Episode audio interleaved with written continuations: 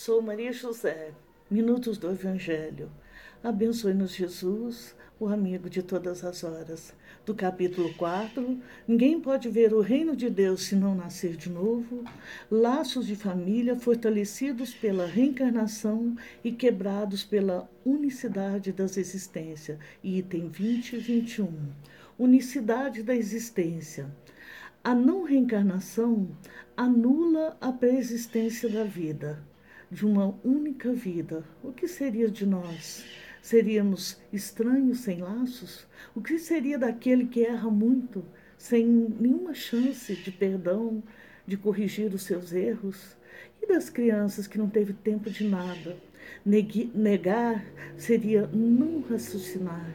Quem nega nunca leu com atenção a beleza do diálogo de Jesus com Nicodemos. Quando Nicodemos é, conduz aquelas almas a morrer o homem velho e o nascer o homem novo. O que seria do futuro, do porvir? Seria a cessação, seria a cessação do progresso? Qual seria o destino das almas? Os bons para as bem-aventuranças e os maus para o inferno eterno? E Deus seria o algoz? Negar a reencarnação seria negar, como eu já disse antes, os ensinamentos de Jesus.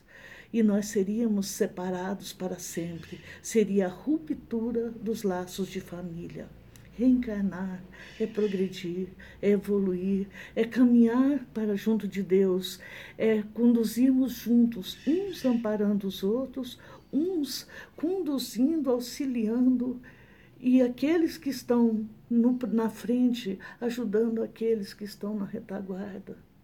E assim é o amor de Deus que nos dá a todos nós a chance de renovar, a chance de crescer, a chance de corrigir os nossos erros, a chance de nos tornar luz.